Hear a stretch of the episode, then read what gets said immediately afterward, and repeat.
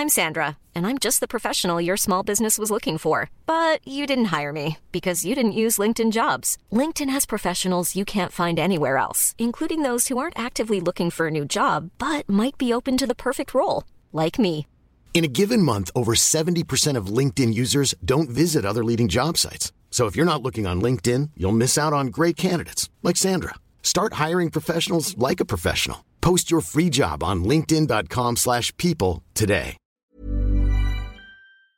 Esta es una presentación de Heraldo Media Group.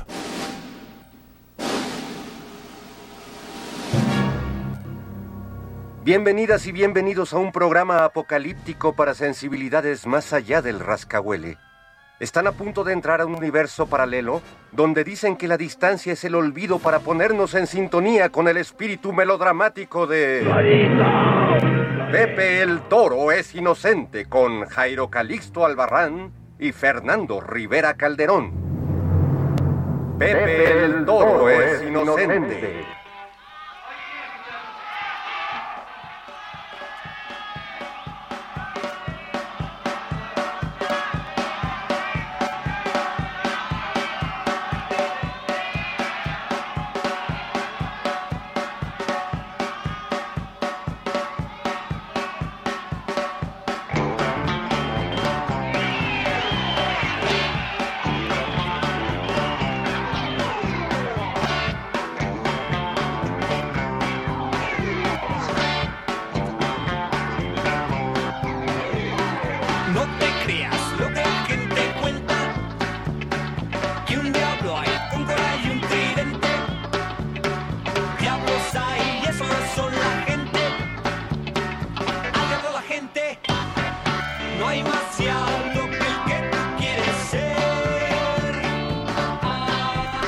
Muy bien amigos, esto es Pepe el Toro es Inocente, soy Jairo Calixto Albarrán y les doy la más cordial bienvenida por esta humilde casa. Estamos escuchando los Duk Duks, una banda legendaria de los viejos tiempos. No tocaban reggaetón afortunadamente, el reggaetón no existía, eso, eso siempre se agradece. Y están aquí los Duk Duks porque vamos a hablar de Avándaro, de Avándaro. Y con nosotros está alguien que no estuvo en Avándaro, pero es como si lo hubiera estado toda la vida, mi querido Fernando Rivera Calderón. ¿Cómo estás, Fer?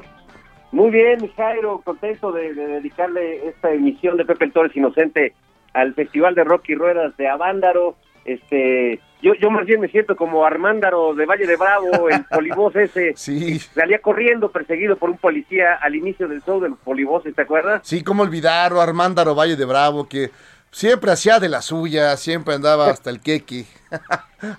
Era la época de los hipitecas, mi Jairo. Eh, Este, eh, ya no nos tocó a, a todo esa época, pero este, vaya que es un bonito recuerdo y, un- y una parte importante de la historia de la cultura en este país.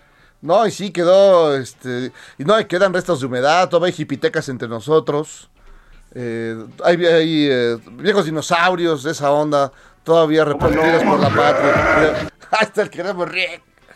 Muchos se nos han ido yendo porque pues también le atizaron, le atizaron mucho en sus años mozos, este y le metieron mucho al, al, al, al resistol y pues este, no, no llegaron a ver estos tiempos, ¿verdad? No llegaron a ver la legalización. No, no les triste. tocó. Pero bueno, era un mundo de aventuras. Siempre por- pues, andaba en el viaje. Para andar en el rock and roll.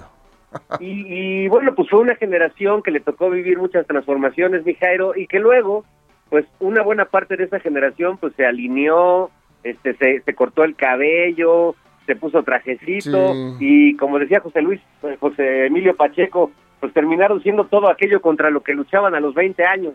Sí, algunos eh, jipitecas y algunos guerrilleros. algunos guerrilleros han terminado en el PRD. Entonces Ahí ya, te hablan, Zambrano. Ahí te habla Zambrano. Que se les olvidó, pues, se les olvidó el, el rock and roll de la juventud. Entonces, bueno, pues ya ni modo. Pero siempre es bueno recordar, porque además sigue siendo una gran experiencia histórica el eh, Festival de Avándaro, que pues, era una especie de réplica nacional, eh, que no, no, no ideada como tal, pero pues del, del viejo Woodstock. Sí, hacía, hacía referencia, pero obviamente pues aquí con, con, con el espíritu mexicano y con personajes bien interesantes que quedaron pues completamente borrados de la historia del rock, Jairo, después de que pues a las autoridades de ese país en ese momento pues les pareció que el Festival de Banda los había excedido y había sido una orgía de sangre, pelos y drogas. Eh, y bueno, pues bandas como Peace and Love, como El Ritual, este, bandas importantes, el, el Three Souls in My Mind, que apenas era una banda em- emergente, pues eh, fue la única que al final sobrevivió y se mantuvo tocando en los circuitos este pues de la periferia de la ciudad, otras como los Dukes Dukes pues siguieron ahí y otras que no estuvieron en Avándaro como la Revolución de Milano Zapata terminaron haciendo música grupera y cumbias, que fue lo peor que le pudo pasar a una banda así de buena. Sí, luego, bueno, pues es el, antecedente de lo que todo el, todo este movimiento grupero, a partir de, de, de la revolución de Emiliano Zapata, que, ¿quién diría que Emiliano Zapata lleg- llegaría, sería el culpable de todo esto? Eh, eh, Pues mira, este, la tierra regresa a la tierra, este, y, y la música de la revolución de Milano Zapata volvió al, al campo y a las zonas rurales, pero convertida en cumbias y, y pues música gruperona, así como Sí. los y todo eso. Pero bueno, la revolución no, no estuvo en Avándaro, este, estuvo, eh, está, estuvieron otras bandas. Por ejemplo, la primera banda de Sergio Arau, que se llamaba La Ley de Herodes, que ellos pues ni siquiera los invitaron al cartel, sino que ya llegando allá, habiendo más tiempo para tocar, pues pusieron una lista y se, se anotaron las bandas que ahí estaban y ahí se anotó Sergio Arau y le tocó abrir con su banda La Ley de Herodes el Festival de Avándaro. No, imagínate, ahorita estamos escuchando a, lo- a la banda que mencionaste, Nasty Sex. para que- para Nazi que- Sex con la revolución La revolu- revolufia. Fue, el- fue un gran éxito esa rola, ¿eh? No, es, un gran, es una gran rola, lo sigue siendo. Sí. Mira, Pero bueno, pasaron del sexo sucio a, a unas prácticas más higiénicas. Exacto. Oye, Fer, pero pero pa- para hablar de esta historia de Avándaro, ah, ah, apareció recientemente un, un libro muy bonito, muy bien editado, con grandes fotografías, textos y alrededor de Avándaro, editado por eh, Trilce. Y está con nosotros eh, la editora y maestra de la salsa y el rock and roll, eh, Débora Holtz. Ah, queridísima, bienvenida Pepe el Toro. ¿Qué hay? Oye, pues qué, qué gustazo estar aquí con ustedes y pues les agradezco mucho el espacio para, para poder compartir con todos ustedes el milagro de tener un libro de Avándaro, que bueno, pues no, no, nos da muchísima felicidad poder rendirle tributo aquellos que sí estuvieron en Avándaro, porque así se llama el libro, yo estuve en Avándaro, porque a fin de cuentas todo el mundo dice que estuvo y no es Sí, cierto. claro. Hasta los que no habían nacido. Exacto, todos, todos, ah, como los del 68, resulta que todos estuvieron. Todos estuvieron. Y Bueno, realmente, sí, hasta Calderón dice que estuvo en el 68. así es, ya todo mundo se apunta al guateque. Pero bueno, eh, a mí me da muchísimo gusto haber podido publicar este libro porque realmente la investigación más importante y la única que revela la verdad sobre Avándaro es la que hizo Federico Rubli. Federico que sí estuvo en Avándaro, él era un chamaco cuando escribía para una revista de rock y pues se fue obviamente a cubrir el festival. Y años después, eh, curiosamente, yo lo conocí en algo nada que ver, en el Banco de México, porque él es economista. Órale, órale. Entonces, bueno, no sabes, eh, no, la vida te da sorpresas, sorpresas te da la vida. ¿Y quién iba a decir que en el Banco de México, que nosotros estábamos haciendo para ellos un libro de eh, moneda de la independencia y la revolución, conocimos a, a Federico?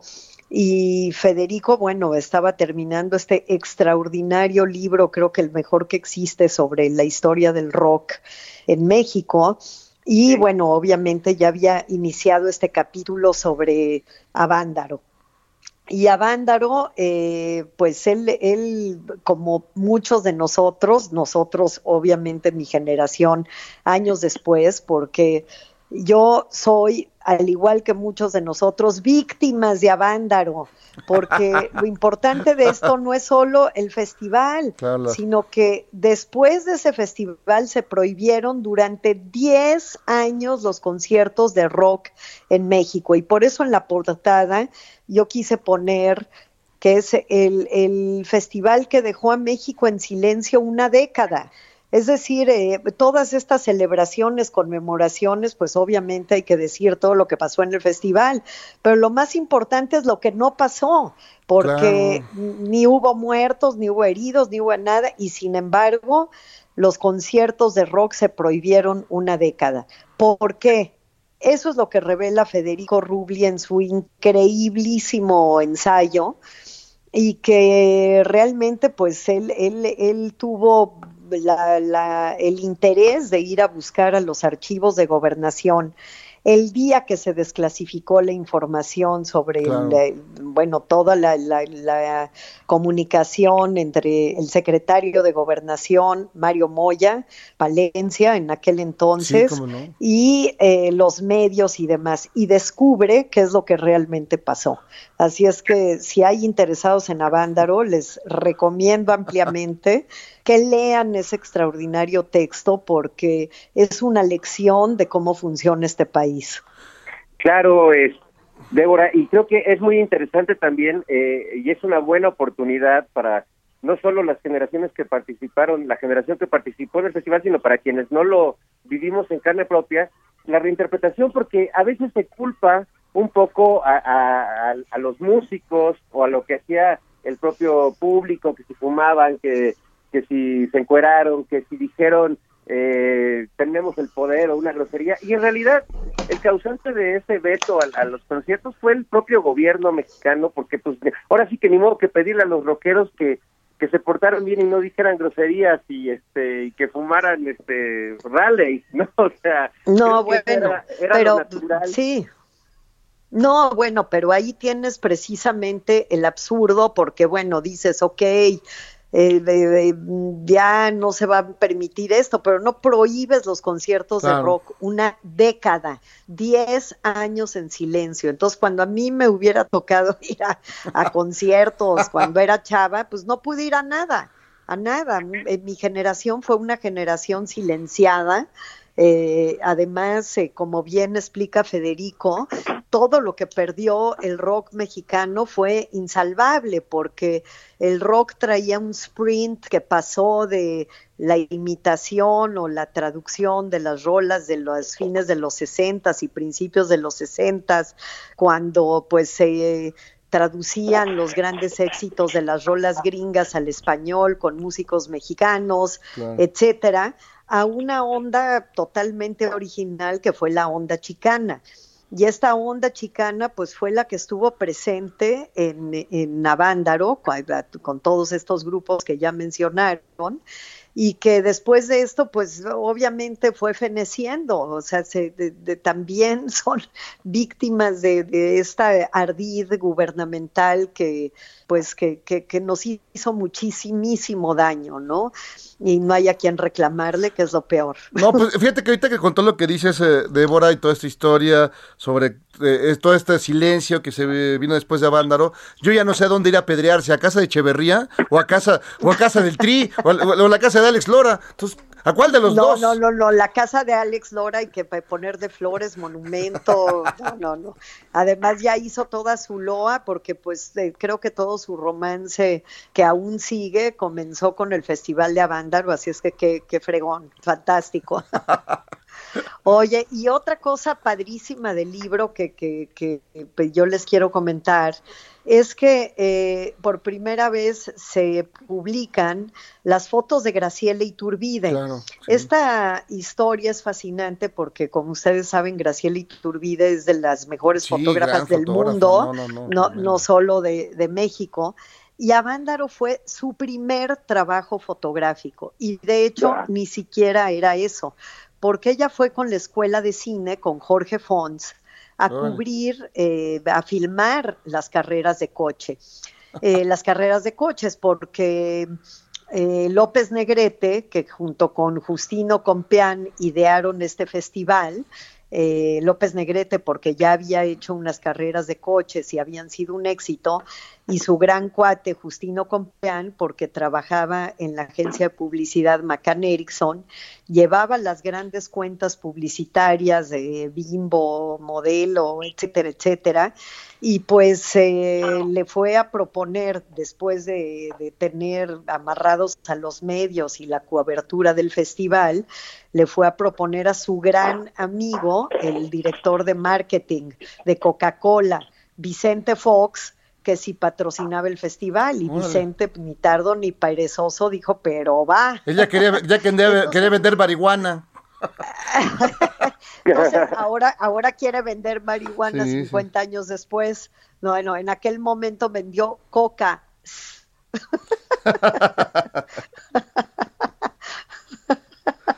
y Oye, este, no, esa, esa historia sí. es tremenda, ¿eh? Pues es increíble. Esa es precisamente la antesala de Justino Compeán, que yo les recomiendo muchísimo, porque son historias que no se conocen. Todo el mundo habla de la encuerada, por favor, ya basta de la estúpida encuerada. O sea, la, la, lo, lo que hay detrás de... La historia es increíble, o sea, que Graciela Iturbide haya ido a cubrir unas carreras de coches claro. que no se llevaron a cabo, que llevaba una camarita, porque ella en aquel momento era, eh, empezaba como asistente de Álvarez Bravo. Entonces llevaba una camarita, pues nada más de puro churro, y empezó a tomar fotos, y es el trabajo más espectacular que existe sobre Avándaro. Así es que el libro yo creo que rinde tributo de una manera muy, eh, muy inteligente y muy... Eh, eh, muy inusitada ese festival y vale mucho la pena leerlo porque para empezar explica en qué país vivimos, que es lo, lo, lo principal, o sea, cómo eh, tratar de modificar la historia, eh, estas rencillas políticas que se joden a generaciones enteras sin importarles nada más que su propio beneficio eh, pues eh, no habla solo de un evento histórico, sino algo que seguimos padeciendo hasta hoy en los mexicanos. Así es que eh, yo, yo, le, yo los invito a que, a que lean esta impresionante historia y a que vean las, las fotos de Graciela. Graciela sí, ahora inauguró o está inaugurando una gran exposición en la Fundación Cartier en París. Bueno, ella pues ha sido exhibida en los máximos museos del mundo, es eh, un privilegio haber trabajado con ella, realmente es, eh, bueno, ese es un sueño haber podido claro. publicar algo de ella y más esto que es su primer trabajo. Y lo más curioso de todo es que Graciela dice, a mí me vale gorro el rock, nunca me ha gustado el rock, jamás he sido rockera, de milagro sé quiénes son los Beatles. No y este, digas. y pues mira, acaba siendo la fotógrafa más importante del festival más importante de la historia de México. O sea que está lleno de está lleno de contradicciones la historia de Avándaro, pero mira además si, si yo Pues fuera sí. si yo fuera Vicente Fox, que no lo soy, afortunadamente, yo en vez de presumir cosas que no hizo, en vez de, de no sé qué, decir yo por gracias a mí se hizo Avándaro, creo que ganaría un poquito de, de aprecio del público conocedor. Es, es un dato, Sí. es un dato muy fuerte. Tremendo. este, eh, Jairo, es como cuando yo me enteré que la primera vez que vino Bob Dylan a México lo trajo Sergio Mayer. Oye, pero pues Débora, eh, yo- bueno, yo sí tengo algo que decir en favor de Sergio Mayer, porque es gracias a Sergio Mayer tenemos Efilibros, que es el equivalente de Ficine, porque le fuimos a decir, oye, ¿cómo es posible que haya un programa de exención fiscal para la danza, la- el, el- el- el cine, etcétera, y no haya para los libros? Y gracias a él tenemos exención, o sea, él nos permitió llevar esto hasta Hacienda, etcétera, ahora que fue el presidente de Cultura de la Cámara de Diputados. Oye, está padre, y sin haber leído un libro, qué maravilla. Qué maravilla. bueno, pues ya, ya, algo a su favor. No, no, bueno, bueno, bueno. Oye, Eso Débora, no lo, sí- yo no lo puedo asegurar, tal vez no es cierto, pero sí leyó muchos libretos. Ah, bueno, eso sí. Ah, ahí está. y canciones de Garibaldi, Y ¿no?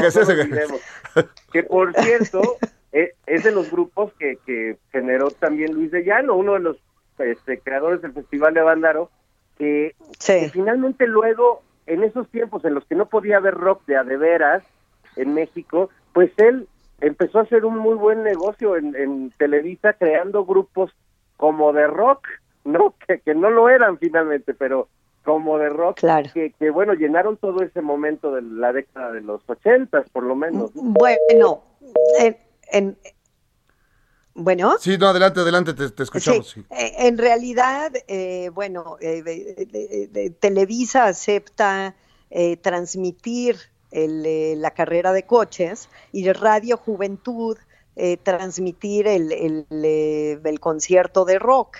Hay que tomar en cuenta que iban, iba a ser una noche, eran 25 mil personas, los boletos fueron distribuidas a partir, digo, desde las eh, concesionarias de Chrysler, porque pues era un festival de rock y ruedas, ¿no?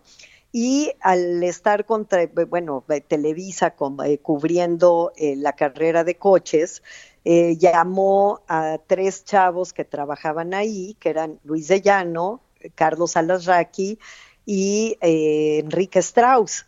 Y los tres estuvieron a cargo del guateque rockero, ¿no? Pero pues en los masterminds del asunto, para empezar, pues fue la, la carrera de coches de López Negrete, que además otro dato curiosísimo es que murió, que creo que en 1995, el 11 de septiembre, el mismo día del Festival de Avándaro.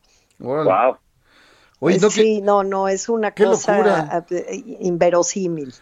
oye, ¿y, y sabes qué, qué música escucha Graciela Iturbide?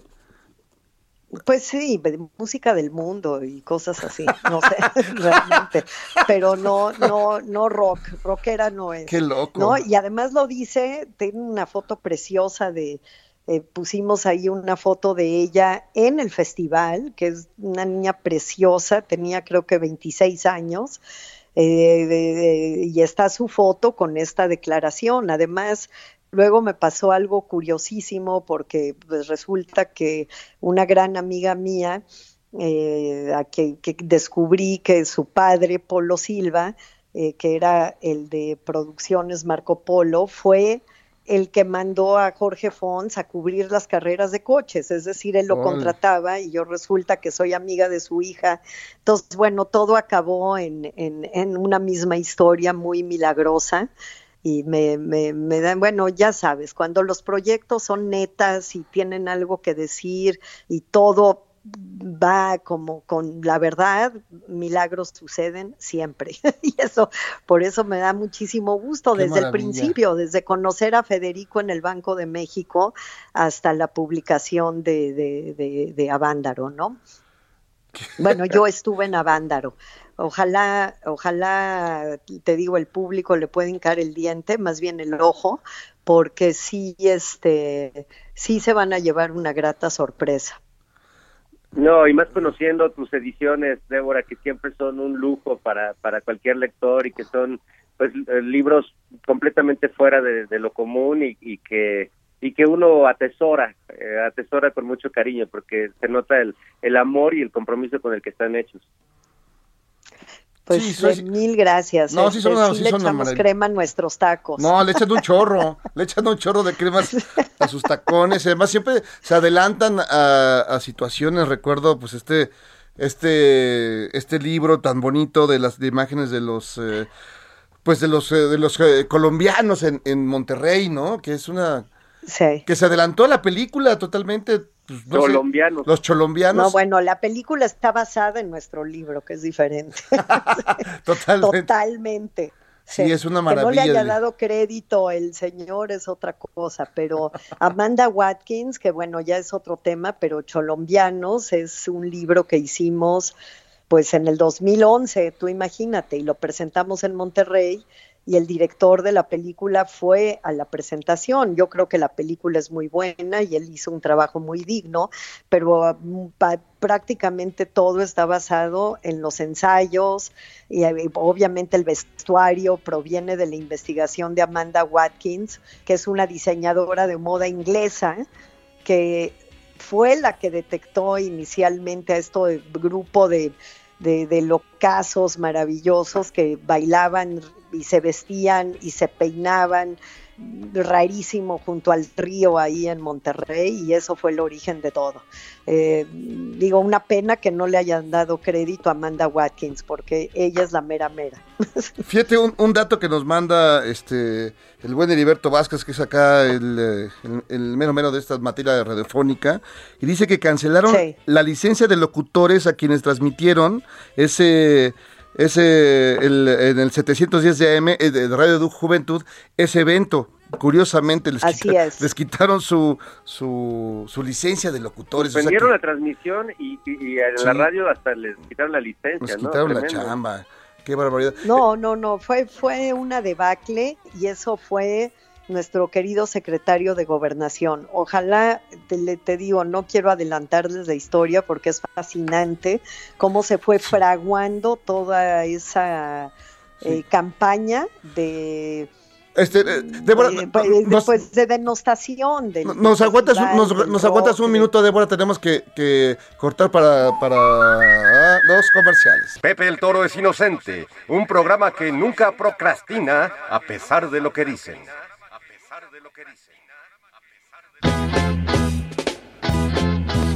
Tengo una nena a todo dar. Le gusta mucho rock and rollar. Y ella me dice que me quiere y que no hay otro como yo. Muy bien, estamos de regreso aquí en Pepe el Toro. Es inocente. Tuvimos ah, la- las carreras, pero ya estamos de regreso y está con nosotros Débora Holtz. Mi querida Débora, fíjate, ahorita que estaba pensando en, en el corte, eh, Sí. que todo lo que eh, te perdiste del, del- del rock, porque lo- tristemente pues eh, cerraron, cerraron la llave del rock las autoridades, lo aprendiste de, de- de salsa. Y esa es tu, tu gran materia, la salsa, la, la- la música afroantillana, todo eso. Entonces, fíjate, también deberías de agradecer, gracias a que ya no hubo rock, tú te le, le entraste a la salsa y toda la música eh, del merequetengue afrocari- a- afrocaribeño. No, no, no. No, no, no, no, no, no, no, no, no, no, no. Una cosa no sustituye a la otra Claro, y claro. en, en el fondo de mi alma yo soy rockera Eso. absoluta.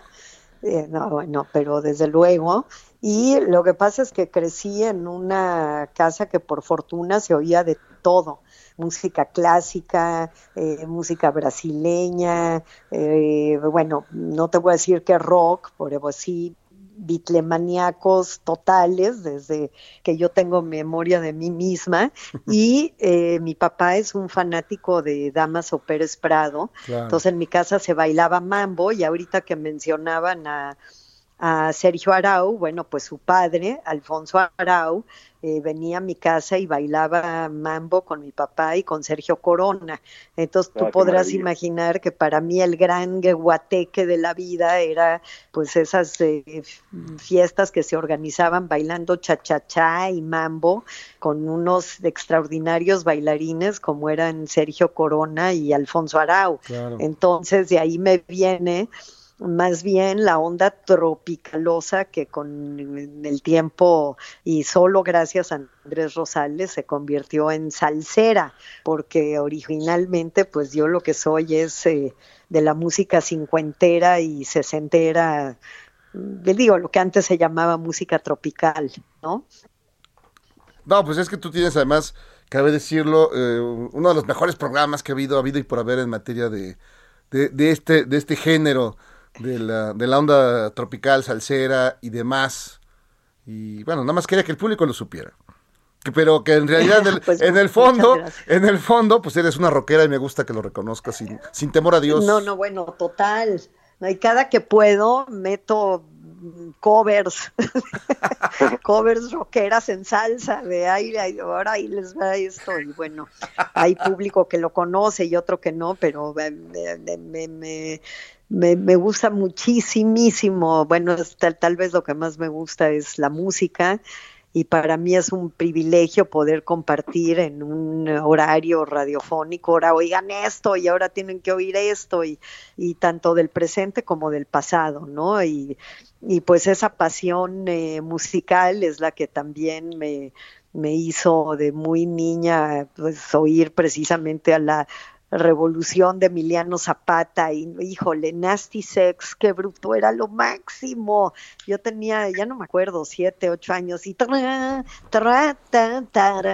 era increíble. Luego había una del estilo que era como de una que se llamaba Cabaña de queso con eh, caba- cabaña de queso o algo así con Crow un grupo que se llamaba Crow. Y yo tenía todos los discos del 45 y mi máxima posesión era mi tocadiscos de 45 así es que eh, pues sí, música, pasión musical siempre he tenido, pero curiosamente, fíjate que libros de música solo hemos editado tres. El primero, y realmente es nuestro primer libro, son de Cuba que son las Claro. fotografías de Tomás Casademunt que sacamos de los soneros cubanos cuando nadie los pelaba. Es decir, eh, ese libro salió como eh, tres años de antes del Buenavista Social Club. Como decías antes, para desgracia nuestra, pues siempre vamos adelante de, de las modas y pues para bien o para mal así ha sido. Y luego sacamos eh, Paso del Nortec Tijuana, Ah, claro, de del Tijuana, colectivo de Nortec. claro. Sí. Cuando nadie sabía quién era Nortec, a mí me decían, ah, Nortec sí es un arquitecto, ¿verdad? ah, no, ese se llama Nortec, Nortec, nada que ver. sí, bueno, claro. y finalmente, bueno, el mundo, bueno, más bien los mexicanos se enteraron porque ya eran famosísimos en Alemania, en Japón, etcétera. Y aquí, pues, eh, ya sabes, con lo malinchistas que somos, somos los últimos en enterarnos. Pero hicimos de paso de, de- bueno, eh, luego Cholombianos, que también tiene algo que ver, más bien bastante que ver con la música, porque es la cumbia rebajada y toda la influencia de la cumbia, aunque no tiene nada que ver con la cumbia colombiana, sí está en el origen de esa música y ahora pues Savándaro, que que originalmente lo sacamos hace tres años, o sea, no es algo que se nos ocurrió sacar ahora para los 50 años. Sacamos una edición diferente hace tres años y medio, cuatro años, pero esa edición se agotó y dijimos, bueno, pues ni modo de, de que sean los 50 años y el libro no exista. Claro. Con el texto más importante y las fotografías más importantes del festival, pues vamos a, a hacer una nueva edición y eso es lo que hicimos. Porque hasta donde sé Débora es el único libro, bueno, y además con la investigación de del maestro Rubli, que bueno, se, se la sabe de todas, todas, porque recuerdo que hace años circulaba una edición, pero una edición como casera, no sé si te acuerdas de un libro que se llamaba Nosotros, que tenía fotografías Sí. del festival, pero era como una edición que hicieron amigos y que pues rolaron por ahí algunos ejemplares, pero pues nunca llegó, a- no no podías comprarlo en, en una librería, pues, ¿no? Sí. No, y de hecho, el primer librito que hubo de Avándaro es precisamente uno que tenía las fotos de Graciela Iturbide y el texto de Luis Carrión, que este, pues yo creo que era su novio de allá en el 71, no lo sé, pero Luis Carrión, que además tuvo un desenlace muy trágico porque pues estuvo de entrada por salida de, de, de un manicomio y finalmente pues terminó quitándose la vida. Y ese libro, si alguien lo consigue el día de hoy, es una joya que creo que se cotiza en más de 25 mil pesos, Vale. porque pues obvio ya no existe. Y esa es la única vez que se habían publicado las fotos de Graciela y pues otros que se las han fusilado por aquí y por allá, ¿no? Pero realmente la única vez que se publicaron en forma esas fotos fue en ese librito del 71. No, una, Y- gran- un- y- no, no, es una Sí. gran historia que has tenido en materia de, de- de editar libros y bueno, apenas recientemente pues eh, muy galardonados con Mujer en Papel, ¿no? La autobiografía Ah, de, pues sí. de Rita Macedo, que bueno, también fue muy impresionante. Sí, pues eh, el, el- el libro de, de- de Mujer en Papel que Cecilia Fuentes Sí. Recupera las memorias de su madre, de Rita Macedo, eh, las deja mm, dormir veintitantos años en el cajón hasta que dice no puede ser, le tengo que rendir un tributo a mi madre, la saca, las, la- la- hace un trabajo extraordinario de, de edición porque, digo, no se los voy a contar, pero eh, tú nunca notas dónde mete mano Cecilia y cuál es la voz original de Rita Macedo que como pues todos ustedes saben se fue a despedir de su hijo Luis de Llano, ya todo se conecta. Sí, claro, todo, acabó, todo está pues, sí, conectado. todo está conectado, o sea, no sé cómo, pero así ha sido, pues, eh, porque Rita es la mamá de, Luis y pues Cecilia Fuentes, hija de Rita Macedo y Carlos Fuentes, pues es media hermana de Luis de Llano. Y bueno, ella decide recuperar las memorias de su madre, eh, hace una edición de, de- del texto fantástica y nosotros tuvimos el privilegio de editarla, con pues, otra cosa que fue muy audaz porque tú me dirás quién se acuerda quién es Rita Macedo, ¿no? Claro. Entonces dije, bueno, pero eh, para quien lea el libro, yo me lo leí en una noche de principio a fin y dije, si yo me lo voy a, si yo me lo leo así, seguramente habrá por lo menos otros tres mensos por ahí en este planeta que hagan lo mismo, así es que vámonos y, y afortunadamente ha sido un éxito, ya vamos por la quinta edición en pandemia, porque este libro salió en diciembre del 2019 y este pues todo el 2020 pues nos las la pasamos encerrados, ¿no? Claro, no, O pues, del Y una- 20 y una ya, me- ya historia- se me hizo bola, sí. Sí. También muy trágica la historia de Rita Macedo, ¿no, este, Débora? Sí, pues fíjate que una historia muy trágica de varias generaciones. Eh, y además una adelantada a sus tiempos porque toda su visión es de, un empoderamiento de, la mujer y de una manera de actuar francamente increíble eh, que no, no parecería una mujer de su tiempo. Eh, y pues una historia muy trágica porque desde la abuela, la madre y una vida muy sufrida la, la de Rita, incluso eh, en su matrimonio, bueno, con sus buenas y malas temporadas con Carlos Fuentes. Y eh, pues de ese matrimonio nace Cecilia, que a mí me da muchísimo gusto que se le esté dando el reconocimiento que ella merece porque es una es una persona de primera y además eh, digna heredera del talento de sus padres, tanto a nivel eh, histriónico, porque pues ha demostrado a través de las redes y demás que ya tiene miles de followers en sus eh, pues hace sus chats o ya no sé ni cómo se llaman y eh, la mímesis que tuvo absoluta con su madre y bueno hay que decir nadie sabe que Cecilia pasaba a, a máquina los textos de su papá o sea ella era como la, la que traducía al papá al papel y ahora tradujo a su mamá al papel con la publicación de estas memorias. Así es que eh, también una historia muy, muy padre esta de Cecilia Fuentes. Y pues nos arriesgamos, la sacamos y, y me da mucho gusto que haya sido un éxito para Cecilia.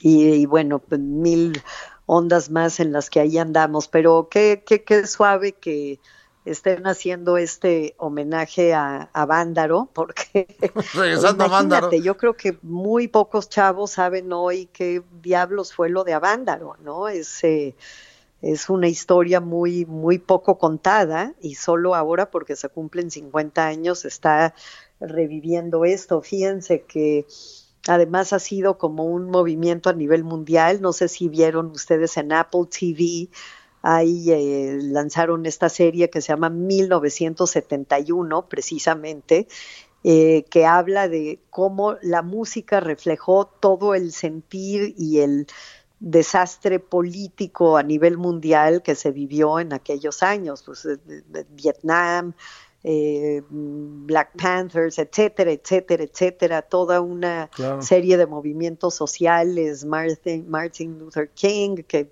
eh, el, el racismo, etcétera, y bueno, la música fue el gran reflejo de todo esto y lo padre es que México no se quedó atrás. No, qué, qué, qué grandes historias, qué, qué, qué maravilla que estés en esto, eh, mi querida. Hola. mi querido- ¿Sí me oyes, Débora? ¿Estás por ahí? ¿Me oyes? Débora, Débora. ¿Sí me oyes? Hola. Creo que no está escuchando. A ver, a ver. Hola, hola. Sí, ahorita está, está checando la, la señal, me quiso Fer. Pero bueno, grandes maravillas, ¿no, Fer? No, no, bueno, es que pues también una, una editora de cepa, Débora Holtz, que como, como bien nos acaba de contar, pues desde hace años nos regala ediciones de colección, de esos libros que uno no pone así en el librero con los otros, sino que la- los pones en la mesita de, de centro, ¿no? O en Sí, un lugar claro. especial. Y, y libros a los que uno uno vuelve recurrentemente y que han inspirado cosas, porque pues, por ejemplo, pienso en este te- libro de Rita Macedo, pues no dudes que pronto veamos su historia en Netflix o en alguna plataforma o algo así, porque es una historia apasionante. Sí, eh, Débora, ¿piensas eh, Sí. que, que- que esto llegará al cine alguna vez? Pues eh, Ojalá. yo espero que todo lo mío llegue al cine, si no es que me lo fusilan antes, como fue con la tacopedia. ¿no? O sea, ya, ya, estoy acostumbrada a, a tiro por viaje y te digo, pues ni hablar, mano. Ojalá sí, pues, sobre todo, pues te digo, pues, Cecilia que, que ha tenido esta vida y esta esta gran, pues de- de- digo, no es fácil lidiar con, con pues con tus fantasmas, con tu pasado, con todo y revisitar esa historia, pues ha tenido su eh, su gran dosis de- de aventarse al ruedo para ella y de mucho valor y de pues desnudar una historia que, que pues no, no, no, o sea, no, para ponerlo en términos de ustedes, no es enchilame otra. Entonces sí, este, O- oye, Débora, y ¿no? si- Entonces sí, sí. si tuvieras que hacer una- un libro sobre esta onda salsera, ya que eres la muy salsa, ¿qué, qué, qué- qué banda, qué, qué cantante, qué, qué agrupación o qué género? De, ¿Qué disquera, qué Fania disque- Records? La Fania Records, claro, pero ¿de qué harías tu- un libro? Pues mira, a mí me, me, me gustan muchísimo los 50 y los 60 la primera gran época, digamos, antes de que se convirtiera en este movimiento salsero a partir de la presencia de los eh, puertorriqueños, de los boricuas en, Nueva York, los New Yorkers, y bueno, obviamente todo sale de Cuba. A mí me, me encantaría, acaba de morir eh, uno de los grandes soneros de todos los tiempos, Adalberto Álvarez. Si ustedes no lo han oído, se los recomiendo. Es un genio y al Adalberto ha sido una de las múltiples víctimas de la porquería llamada COVID y este una tristeza acaba de morir hace un par de semanas y a mí me yo tengo asignatura pendiente de, de, de, hacer ese son de Cuba 2 es decir el libro el primer libro que hicimos se queda precisamente eh, el, el, el músico más joven era Adalberto Álvarez y ahora pues bueno hay una cantidad de grupos maravillosos eh, eh, en la onda sonera no reggaetonera porque también el reggaetón ha sido una cosa que ha arrasado en, en, este, en este terreno. Digo, hay sus honrosas excepciones con algunos reggaetones padres como de calle 13 y demás, pero bueno, en general un horror. Entonces, eh, sí me gustaría pues rendir tributo eh, sobre todo a los herederos del son. Eh, digo, la salsa setentera ya ha tenido eh, muchos eh, libros, está el gran libro de Rendón, este venezolano que hizo la gran historia de la salsa, etcétera, etcétera. Pero si yo tuviera que hacer algo, haría algo cincuentero o algo definitivamente dedicado a Cuba. Aunque ya sabemos que en todos lados se cuece salsa, porque quien haya oído salsa chaseando, sí. saben que hay grupos salseros en Ucrania, en Suecia, en, en Suiza, Japón. en Italia, en Japón, en China, bueno. en absolutamente todas partes del mundo, aunque muchos digan que la salsa está muerta, nada que ver, ¿no? O sea, sigue sigue vivísima y coleando por todas partes, pero mi afición personal y mi, mi, raíz estaría en rendirle tributo a los grupos cubanos de los últimos, digamos, 20 años. Y sería, sería una maravilla. Hay un libro de este escritor Oscar Hijuelos que tiene, sí. que es la novela, este, eh, que se llevó al cine con, con eh, banderas, eh, ¿no? los cantantes cantan eh, algo así, los... Ay, los Reyes del Mambo. Los Reyes del Mambo tocan canciones de amor y Y hay una, Sí. la, la historia, toda esta historia que dices, ahí viene en esa novela. Ahí eh, Sí. aparece Celia Cruz, aparece Tito Puente, aparece todo el mundo y alrededor de esos personajes que, que, que, que tiene ahí, que bueno, van a, van a encontrar una gran historia, pero ahí se habla de toda esa onda neoyorquina, de todos los salseros en sus, en sus inicios. Así es, y bueno, pues eh, obviamente con todas las películas que han habido de la Fania, eh, mm, sobre todo Our Latin Thing, etcétera, etcétera. Pero para mí, pues eh, te digo, la, una de las eh, eh, de mis principios en el programa fue la recuperación del bugalú que pues, lo hice hace 15 años y, y a mí me da muchísimo gusto que años después sí, sí se haya puesto de moda, pero pues yo empecé a poner bugalú exactamente hace 15 años y shingaling y todo eso porque pues siendo niña agogó, o sea, me fascinaba el agogó y, y el, el bugalú pues es precisamente la mezcla del agogó y el, el rock de esa época con eh, la música latina. Entonces, eh, ahí la, la mezcla de mis dos pasiones. Y eh, entonces, si yo tuviera que hacer algo, haría eso. Y bueno, les comento, ya no sé si vieron ustedes la noticia, que precisamente ahorita se está filmando una película sobre Pérez Prado. Bueno, Eh, Sí, bueno, pues aquí les doy la primicia, porque además yo nací el mismo día que Pérez Prado, yo soy Sandámasa, Sandam es, es, es mi santo, San Pérez Prado, que ya saben que tiene un altar en el Salón Los Ángeles, Sí. del cual soy devota eh, absoluta, y eh, se está filmando ahora una película eh, sobre la vida de, de Pérez Prado. Eh, que no es, pues, no es un documental, es una historia padrísima y, y pues, ¿quién creen que es el protagonista en el papel de Pérez Prado? Hijo, no me digas que Derbez, no, por favor. No, No, no, hombre. ¿Quién, ¿Quién va a ser el carefoca? quién? El carefoca. ¿quién? ¿Quién Ay, será? Se las voy a dejar ahí de tarea. No, no, di, no seas mala, no seas mala, dilo. ¿Quién va a ser? Soy malísima, soy malísima. Eso lo no pedí- soy mala, soy malísima, las voy a dejar. Eso lo pediste de Andrés Rosales, seguro. No, ¿eh? con, con la de, de quién, oh, quién será.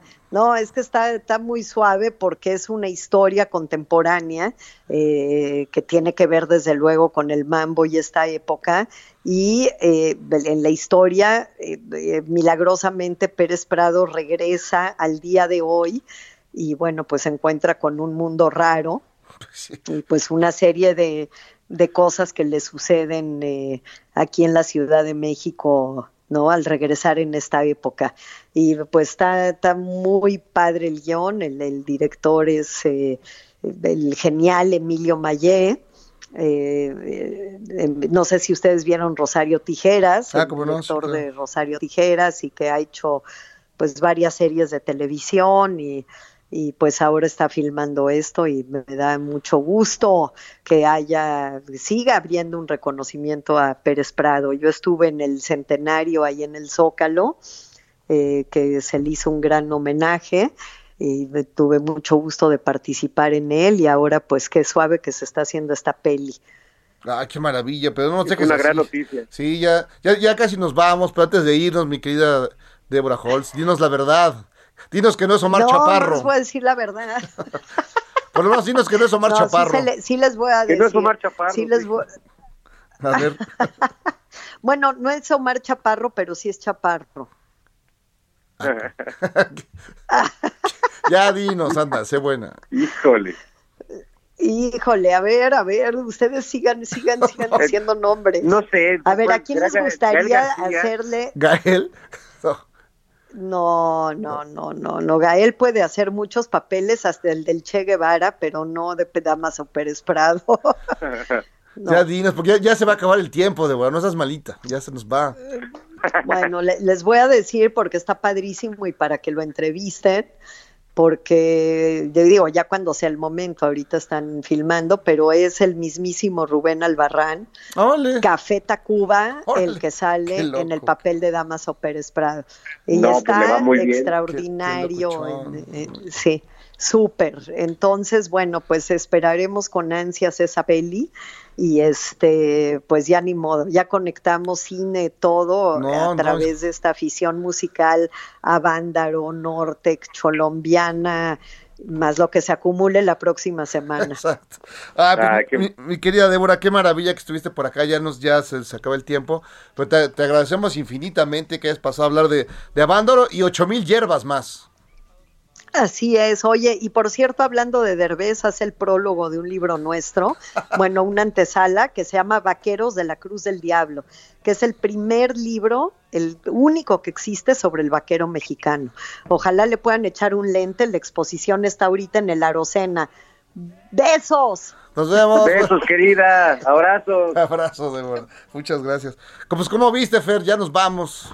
No, bueno, toda una enciclopedia, la, la gran Débora Horsley y su vasta cultura, eh, de, no solo sobre la edición, sino sobre un montón de, de temas que hoy nos, nos dio un gran programa, mi querido Jairo. Te mando un abrazo muy grande. Oye, y gracias a la, a la maestra Luisa Huertas porque ha cumplido con el gazpacho que nos prometió. Exacto, ya hay gazpacho para todos. Te queremos, Luisa, muchas gracias. Abrazo, Luisa, qué maravilla. Ay, pues un abrazo, Fer. Entonces, este, pues mañana nos vemos en Operación Mamut. Chao, amigos.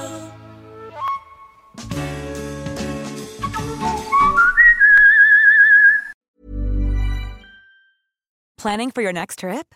Elevate your travel style with Quince. Quince has all the jet setting essentials you'll want for your next getaway, like European linen, premium luggage options, buttery soft Italian leather bags, and so much more. And is all priced at 50 to 80% less than similar brands. Plus, Quince only works with factories that use safe and ethical manufacturing practices.